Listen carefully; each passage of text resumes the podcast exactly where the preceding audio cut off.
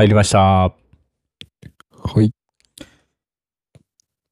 やーじゃあ今回は、あれですね、ミガさんの方からですね、よろしくお願いいたします。お願いします。えーっと、前回、いや、だいぶ前に、ちょっと前か、ちょっと前に Apple Watch を買い替えて、えーっと、まあ、セル、今回初めて僕セルラーを使っていて、うんうんあの、まあ、楽天に切り替えて、楽天モバイルの Apple Watch の550円のプラン入って、今使ってるんですけど、はい。あの、結構ネットとか見ると、別に Apple Watch のあのセルラーはつかつ使っても、なんかあんまりできることないし、微妙みたいな、なんか結構多かったんですけど、実際に使ってみると、結構いいなと思うところが多くて、あの、へで自分としてはあので iPhone をできるだけ持たずにあのどれくらい外出れるかなみたいなのをちょっと試したくてだからこれこの話前もしたかもしれないんですけど、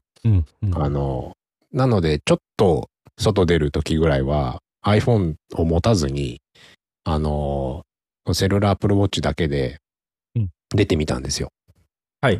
で困るかなとか思ったんですけどなんか例えば買い物とか行く時に僕買い物必ずあの Suica で決済するんですけど基本は、まあ、基本的なおみコンビニとか普通のお店だったら大体使えるのでそういうとこに行く時ももうウォッチだけで持ってってでウォッチの中に例えば、まあ、スーパーとか行くならリマインダーとかにこう買うべきものが入ってるんですけどそれをそれはウォッチのウォッチ見ればリマインダー見れるんでそのリマインダー見ながら、でそれを遠隔で嫁が更新ししたりするのもあのリマインダーも更新ちゃんとされるしこっちからも押せるしで決済もそのまま Suica でできるし、えーチャージもこのままここでできますしなんか別に iPhone なくてもできるじゃんっていうのが買い物とかちょっと買い物行くぐらいだったら大丈夫でしたし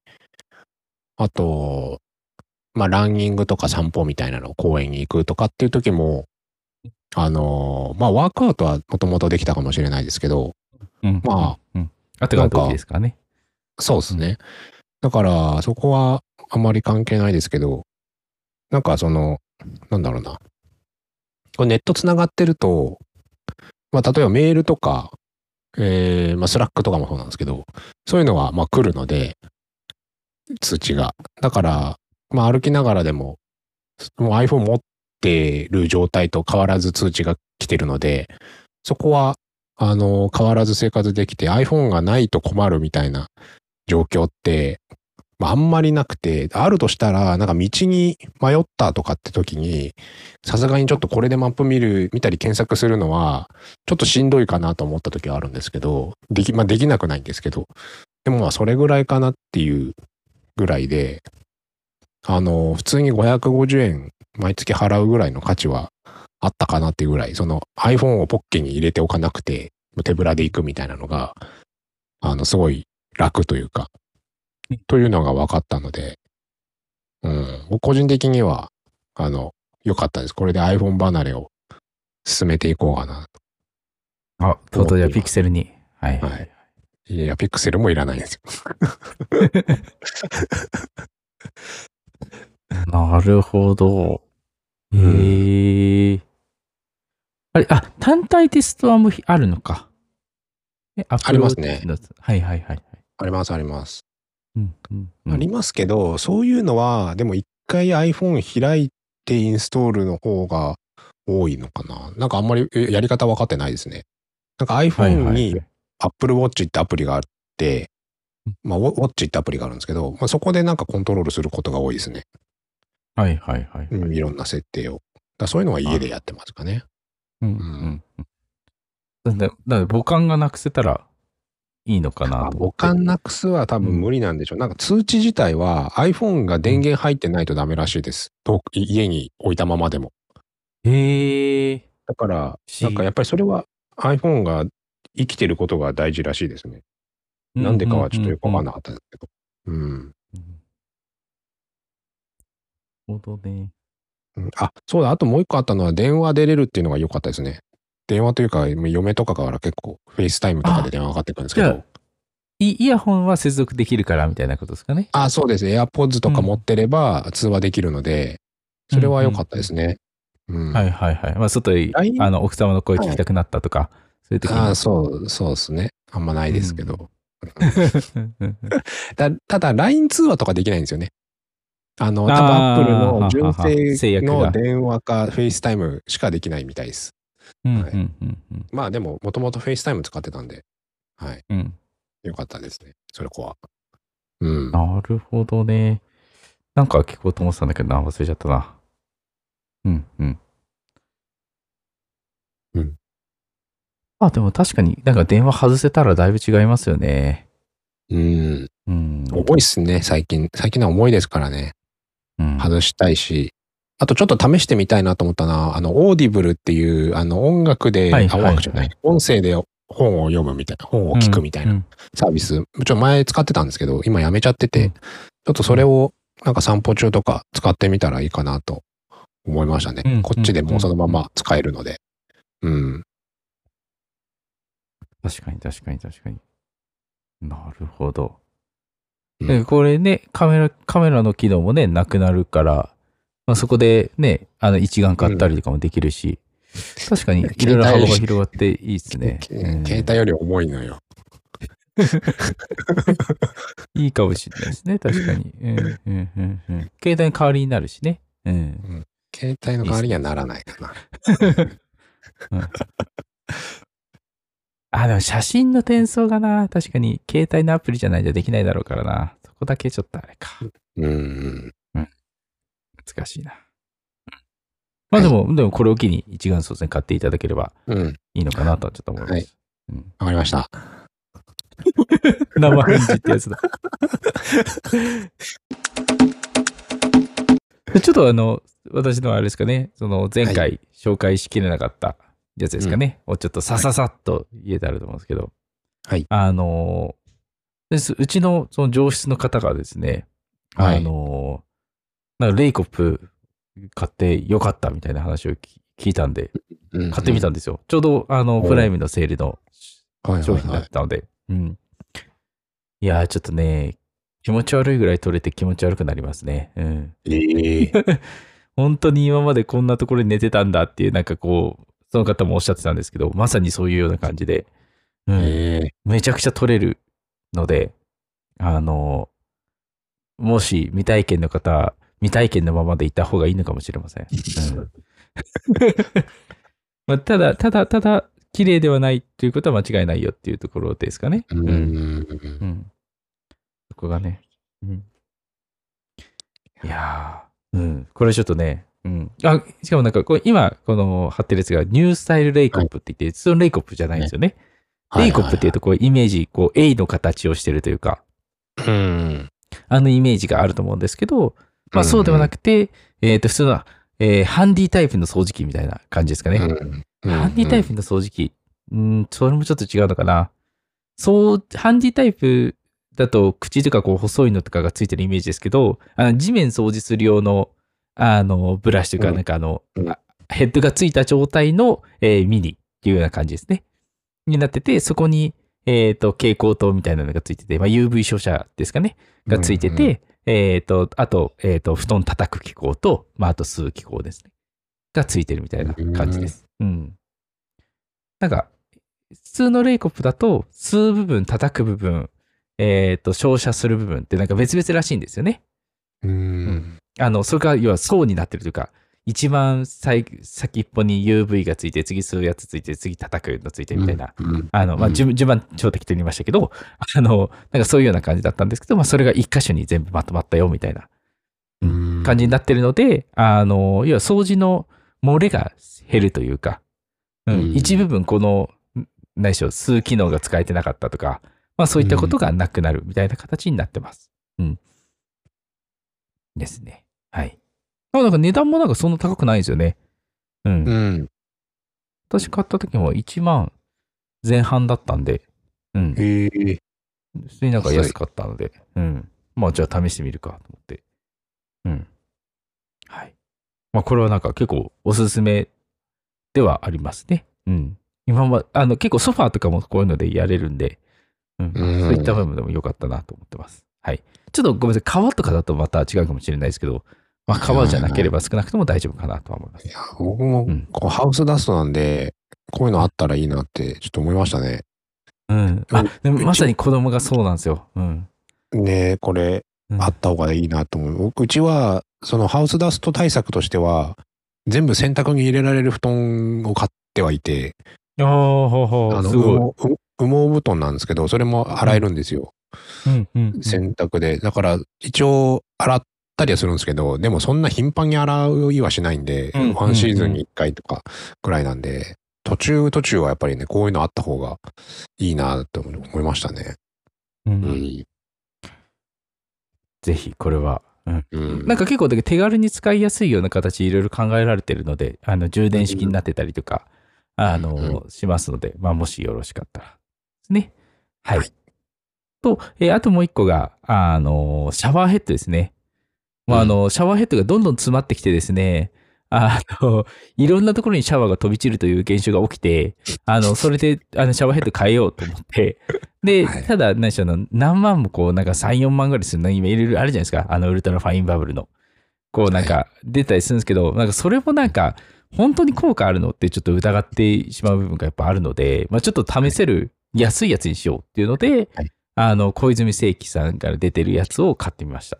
うん。うん。これもなんかあの、セールかなんかで、えっ、と、1万いってたんだっけなとか、なんかそんくらいの値段だったので、うんうん、まあそれでいいやと思って、うん。結構その、ミストが、に切り替えられて、ミストでも洗えるみたいな感じのタイプですね。うん。にはしてみましたっていうぐらいですかね。はい。うん。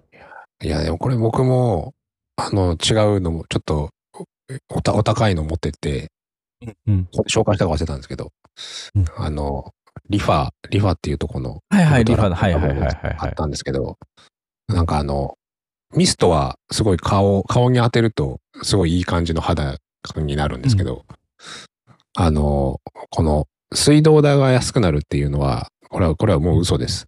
うんこれは嘘です。もうあの、んミストとかが、こう、出る勢いが減るんで、それ以上に水浴びたくなって水使う時間が長くなるんで、これは結果変わりませんでした、うちは。そういうことです、そういうことです、そういうことね。そういうことはいね。はいそうです。分散させてるだけなんで。はいうんうんうんうんうんうん消費が悪いわけじゃない。安く、でも安くなるというのは古代広告のような気がしています。安くはなります。なるほど、なるほど。理解いたしました。はい。うん。まあ、そんなところですかね。うん、買ったものとしては。うん。あと、まあ、ちょっと最近悩んでるのが、あれですね。あの、ちょっと順番変わっちゃいますけど、あの、んドコモのこう、ホーム 5G ですね。はいこれちょっと今悩んでまして。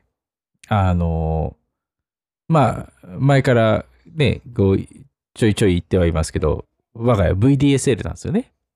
うん。うん、何かというと、えっ、と、マンションまでは光が来ているんだけど、えーうんそこから、えー分配されて、えー電話線を通って、えーネット回線が提供されてるっていうタイプですね、各部屋に。うん。うんうん。うんなので、えっ、と、速度のリミットが100メガうんになってしまうと。うん。でまあ、通常光って1ギガとか、なんかそういうようなイメージがあると思うんですけど、えー100メガというのが、えーまあ残念な、まあ仕様になってますと。まあこれもうマンションレベルで変えないといけないので、まあどうしようもないんですよね。こんこれはもうマンションの理事会の方で、えーよっしゃ、切り替えましょう。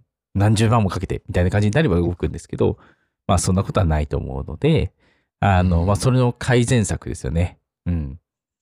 として、ホーム 5G 使えたらなと思っているところです。これあの、僕、毎月、月に一遍ぐらいずっとチェックしてるんですよ。あの、エリア。はいはいはい。、で、あの、先、先月ぐらいまでは、うちエリアじゃなかったはずなんですよ。で、うん、あの、先の予定とかって見えるんですよね、エリアって。あの、はいはい次のシーズンにどこまで対応されるかみたいな。そこにも入ってなかったんですよ。うん。でもなぜかいきなり対応されましたみたいな 感じになってて、うん、ちょっと衝撃を受けてるんですけど。まあなんかもしかしたらなんか 4G の場所から 5G に変わったとかなのかな？なんかわかんないですけど。うん。うん。まあ、ただ、あの、ドコモさんの場合は、あの、なんでしょう、他社がやってるような、こう、なんちゃって 5G みたいなことはしないらしいんですよね。うんうん。うん。そうですね。基本的にはこう完全なすげ替えしかしないっていう話らしいので、えーまあそこは信じていいんだと思うんですけど、うん。うんうん。うん、なんかこれが、こう、ネットを見ていけばいろんな噂があったりとかするので、うん。まあなんかどっちに、こう自分の方は果たしてこう電波状況がいいのかとか、こうなんか結構そのうんうん使用状況にも変わるみたいですね、周りの。うんう。ん。周りがすでに対応してるのが多いと、えーまあ自分の方の耐久確保できないみたいな、なんかそういうのもあるらしくて。うんうん、これがなかなか悩ましいっていうのと、あとはそのお試しができないんですよね。なのでもううん一回契約すると、えっ、と3年間は契約し続けないと、えっ、とはいはい本体料金が、を、まあ一括で買う必要があるみたいなことになっちゃうんですよね。。うんうんうん。まあそういうところがあって、なかなか悩ましいなと。うん。なんか、ドコモ回線の携帯を持ってたら、それで 5G がどれぐらい入るかは試せるんでしょうね。いやー、確かに確かに確かに。アハモか、ドコモか、持ってれば、誰かそれを持ってる人を家に呼んで、あの、どれぐらい入ってるか、ちょっと見てもらうみたいな、うん。試せるかもしれない。うん。うん。とね、ここがだからもう、ガチャになるとなかなか辛いですよね。ですね。うん。まあそこだけちょっとすごい悩んで、こう二の足を踏んでる感じですね。また、うんなんか安定しないと結局光の方も解約できないじゃないですか。うんうんうん。その他単純にアッドするだけなので、本末転倒というか、うん。まあそこが悩ましいなと思っているところです。はい。うん。で、えっ、と、まあ最後この、だなんかちょっと、あの、IT チックなネタをまあちょっと入れた方がいいかなと思って入れてる、見たんですけど、はいうん。はいえーただ入れたはいいんですけど読めないっていうのがあって、どうしようかなっていうのがあるんですけど、そうなんですよね。これ、あの、なんて読むんでしょう？これなんて読むんですかね？うーん。チェフもいいですかね。なんかね、読み方もちゃんと書いてあったんですけど、発音記号が読めないっていう現象に陥ってですね。フランス語っぽいですね。あ、そうなんですね。シェ、シェ、シェとモイで分かれてんのかな？あの、スペルで言うと、えー CHEZMOI っていう、うんまあ、あのツールがありまして、これよくあの、何でしょう、IT エンジニアの方、こう、あれですかね、あウェブエンジニアとかのこう方が使われているので言うと、あの、 dotfiles っていう、こう言われる、こう、設定ファイル群うんうん。ですね。あの、ドット bash RC とか、あの、まあ、ドット vim RC とか、まあ、そういうのがあると思うんですけど、うん。それを、えー管理してくれるツールですねうん。になっていて、うん。で、こう、今までは、こう、まあ、こういう系ツールはいろいろあるんですけど、まあ、手でやる方法としては、えー単純に dotfiles っていうリポジトリを自分で作って、で、そこにドットファイルを置いて、えっ、と、あとは、えーセットアップ用のスクリプト、まあ、シェルファイルを、うんえー書いておくっていう感じですね。うんっていうふうにすると、えーまあ、どこの環境に行っても、まあ、そのドットファイルが使えるよと。で、それを、えーまあ、シェルファイル何するかっていうと、まあ、基本的に、あの、シンボリックリンクを貼っとくんですね。そうすることで、えー自分のその、えー環境のところで更新したら、まあ、そこで Git の方にも反映されて、で、えープッシュすれば、まあ、またいろんな場所で共有できるというものになってます。で、基本コンセプトは似たような感じにはなっているんですけど、えーまあ、それを、えー自分でシェルとか書くことなく、まあ、うまいことやってくれるっていうのが、このツールですね。うんうんになってます。で、なんで今更そんなことをやり始めたのか、うん。なんですけど、まあ、これちょっとまた話すと長くなっちゃうんで、まあ、あの、コンパクトにできたらなとは思うんですけど、まあ、僕、まあ、割かし Beam を使ってる人なんですね。うん。うん。Beam っていうエディターを使ってて、そうすると、あの、まあ、よく、こう、ビジュアルスタジオコードとかにこう、ある、あの、Docker とかにこう、を立ち上げて、まあ、Docker の中でこう、作業をするんだけど、えーその Docker の中で使われているファイル群も読み取って保管してくれるみたいな機能あるじゃないですか。うんうんうん。まあそういうのを実現するのが、えー不可能ではないんですけど、あネットワークのいろいろやり取りとかいろいろちょっと仕込めばできることはできるんですけど、まあちょっと複雑な部分はあるよねと。うんうんし、えー今こう、あの、デブコンテナとか、まあそういうのも出てきて、まうんあそこでこういろいろやってる人とかもいたりとか、まあ、ビームもそれでもできるんですけど、まあ基本ビームできるってことを言いたいだけなんですけど、あの、まあできるんですけど、まあいろいろやらなくちゃいけないと、うん、うんいうのがあるので、まあいろいろめんどくさい。なので、あの、まあ例えば Docker Compose を使っていくのであれば、まあとあるプロジェクトに Docker Compose ありますと。で、そこに、えー Docker Compose Override YAML を用意して、うん。上書きして、ビムのコンテナを突っ込めばいいじゃないかと。うん。そうしたら、えっ、と、どっかの、の、えーボリュームの中でもう読み取れて、えー無事、それ保管機器用になるよねというのを、うんえーまあ、一つの、回避策といいますか、うんあの、ワークアラウンドとしてやってる人っていうのがいるんですね。うん。まあ、それをちょっと自分でもちょっとやってみようかなと思って。うん。うんまあ、それでこう自分のこう簡単にネオビーム環境、まあ僕もネオビームになるんですけど、ネオビーム環境を作れるのであれば、まあそれはそれでいいなと思って、うんそれを今やっているところです。うん。なので、まあ普段から Linux 使ってるので、あの、今、アーキ Linux を使って、あの、Docker を今、コンテナ作ってるんですけど、まあちょっとまだうまくはいってない部分はあるんですが、うん。まあ、なんかそれをやれると、まあ単純に、あの、ビームを開発に使えるようになる。まあそれはありますと。うん。それと、プラスして、まあこれなんか、何でしょう、ビーム使ってる人全般に言えることだと思うんですけど、なんかビーム使ってる人なんかそういう努力をすることで、自然と技術を学ぶことができるっていううんうんのが実はあったりします。うん。まあそれがこう、何でしょう、それが重荷に感じて辞めちゃう人っていうのは当然いるんですけど、うん。まあ個人的にそれがこうすごいメリットだと思っていて、うんうん。なので、あのーまあ、今回でも、まあ、それで頑張ってみようと思ってるんですけど、まあ、なので今僕は、えー、何でしょう。ビムを使うために、ドッカーを一生懸命勉強して、で、自分用のコンテナを作るっていうことをやってます。うん。うんうんなので、それをやることで、要は、あの、ドッカーコンテナの容量を減らすにはどうしたらいいかとか、あの、まあ、よくある、あの、ビルドステージとかですよね。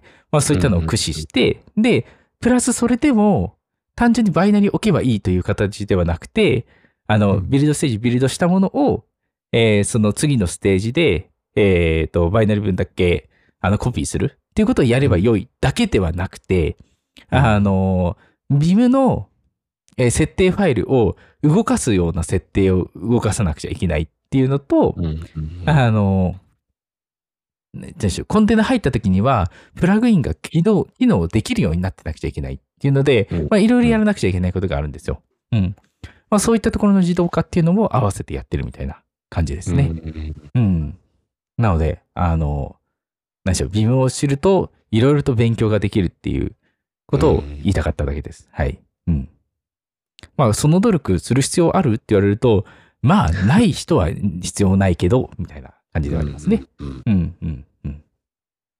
まあ、とはいえ、こう、なんでしょう。ドッカーの中で、何でしょう、実行ファイルをどうやって取得するとか、ね、うんあの、っていうのもありますし、無駄なパッケージとかどうやって捨てるとか、ううんんまあ、パッケージのキャッシュですね。をどうやって捨てるとか、なんかそういったところも学ぶ機会にもなりますし、うん結構なんか勉強にはなって面白いなと思っているところですね。うん。はい。は あ疲れた。はい。まあ、一気にいろんな話をしてちゃった。う。ん。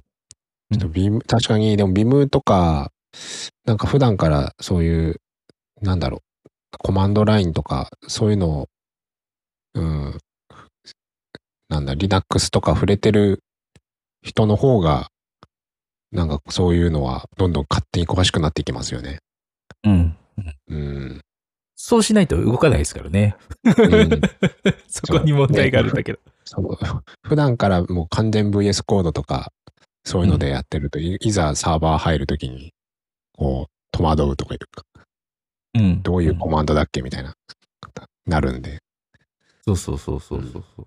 なんか最近も確かに、あれですね、チームの方々と話して思ったのが、あの、なんでしょう。あの、保管の、VS コンの保管の LSP のメソッドの名前とか、なんかそういうのとかがこう、おなんか普通の人ってあまり知らないんだなっていうのは、ちょっと感じたりはしますね。うんうんうんからそこを、あの、ビーム使ってる人たちはそれを自分で呼び出すっていうことをして、エディターに教え込まないといけないので。うん。うんうんうん。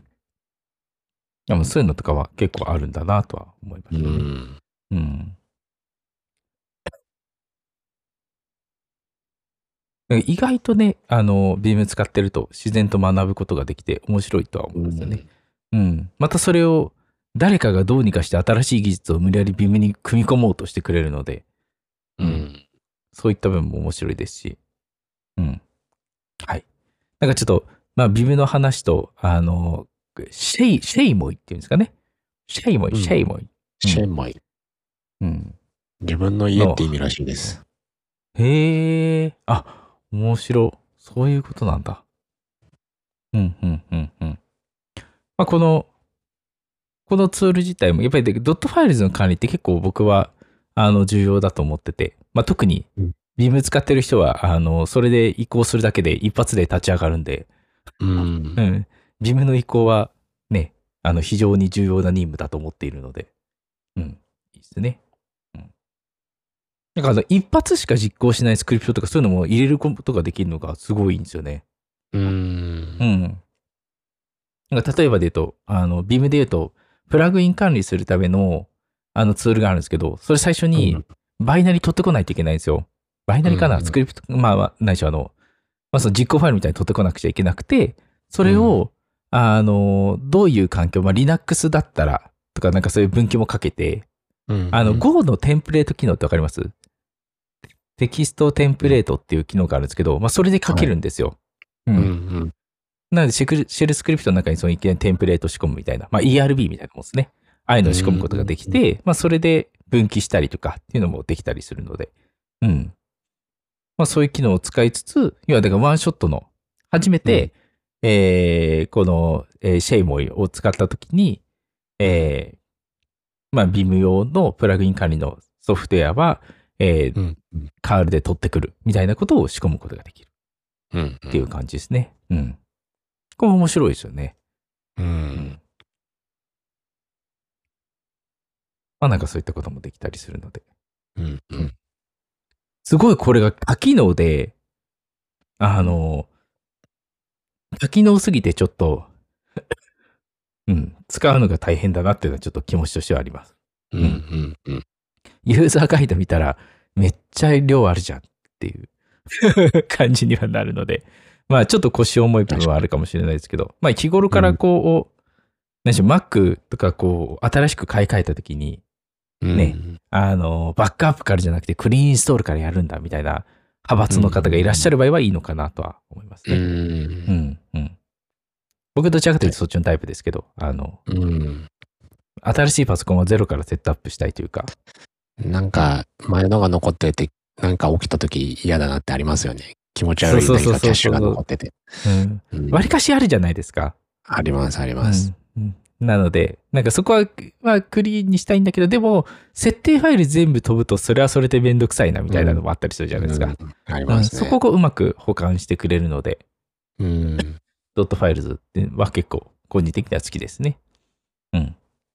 はい。まあ、ただ、機密は載せちゃいかんよっていうところは、まあ、あるので、うん。うんまあ、ただ、このツールに関しては、ワンパスワードも対応してるので、あの、ワンパスワードに、あの、機密情報を入れといて、ワンパスワードから取ってくるっていう仕組みも作れる。うん。はい。なので、えー機能がめちゃくちゃ多いという感じですね。うんはい。まあ、どこまでやるんだっていう。はい。で、この子のいいところは、えーまあ、シングルバイナリーで動く。うんっていうところですね。そこはやっぱり強いですね。うん。シングルバイナリーは神ですね。うん。うん。いろいろな他に何かっていうのが必要なく、えー、単純に、まあ環境によっては実行ファイルを落としてきて実行するだけで動くようになるので。うん。いいですね。うん。僕はだって自分のやつで環境引っ張ってくるのも、あの、僕のあの GitHub でのニックネームを入れるだけでセットアップしてくれますからね。リポジトリが .files ってなってたら、もうそこを見るように自動的になってて。なので、あの、URL フル指定とかいらないんですよ。うんうんうんそういうのも結構ちゃんとできてるなって感じですね。うんなあ、もち、よろしかったら。はい。一度、一度ね、一度やっておくと、最初が、最初がめんどくさいだけなので、うん。一度やっておけば、後で楽できるよっていう。まあ、そこが腰重いんですけど、うん、まあ、このツールを通せば、基本的にこのツールに、あと、あとってやっていけば、あの、勝手に追加してくれるんで、うんうんうんめちゃくちゃ楽なので、やってみるといいかなと、いったところです。はい。はいうん。話散らかってたらすいません。はい。そんなところですね。はい。はい。ではじゃあ、こんなところですか。はい。はい。大丈夫ですか？言い残すことはないですか？ないです。はい。では、じゃあ、こんな感じですが、また次回も聞いてくださると嬉しいです。お願いします。はい。では、今回もありがとうございました。ありがとうございました。